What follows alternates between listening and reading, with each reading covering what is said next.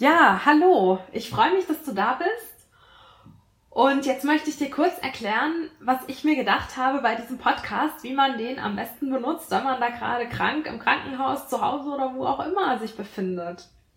Du wirst sehen, dass ich ähm, die Titel des Podcastes immer wieder ähm, benannt habe, zum Beispiel mit Fragen oder ähm, irgendwelchen Gefühlszuständen. Und ich habe mir das Ganze so vorgestellt, dass wenn du zum Beispiel traurig bist, dann hörst du den zur Traurigkeit. Und wenn du nicht schlafen kannst, dann hörst du den zur Schlaflosigkeit.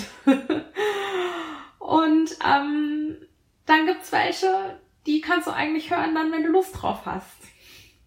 Und ja, ich schlage dir vor, das so zu machen und nicht einfach jetzt alles durchzuhören, weil ähm, ich glaube oder hoffe, dass wenn du in der Nacht vielleicht wach liegst und das dann hörst, das einen größeren Effekt hat, als wenn du schon weißt, was kommt. Also als wenn du das jetzt einfach schon so gehört hast, wo du gerade hellwach bist, aus Neugierde. Ich weiß, es kann ein bisschen schwierig sein und braucht ein bisschen Selbstdisziplin, aber ähm, ich versuche einfach so ein paar, sagen wir mal, Überraschungen für dich einzubauen in die Dinge. Und ähm, das hat oft eine größere Wirkung, wenn du gerade in der Situation bist. Zumindest hoffe ich das, so habe ich mir gedacht. Es kann aber auch sein, dass du einfach ganz anders tickst oder es dir gerade gut tut, das alles auf einmal anzuhören und dann mach das. Hör auf dich, auf deinen Körper und tu das, was dir gut tut.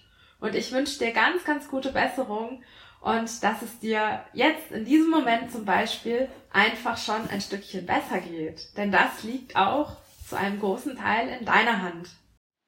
So, bis zum nächsten Mal. Ich freue mich schon auf dich.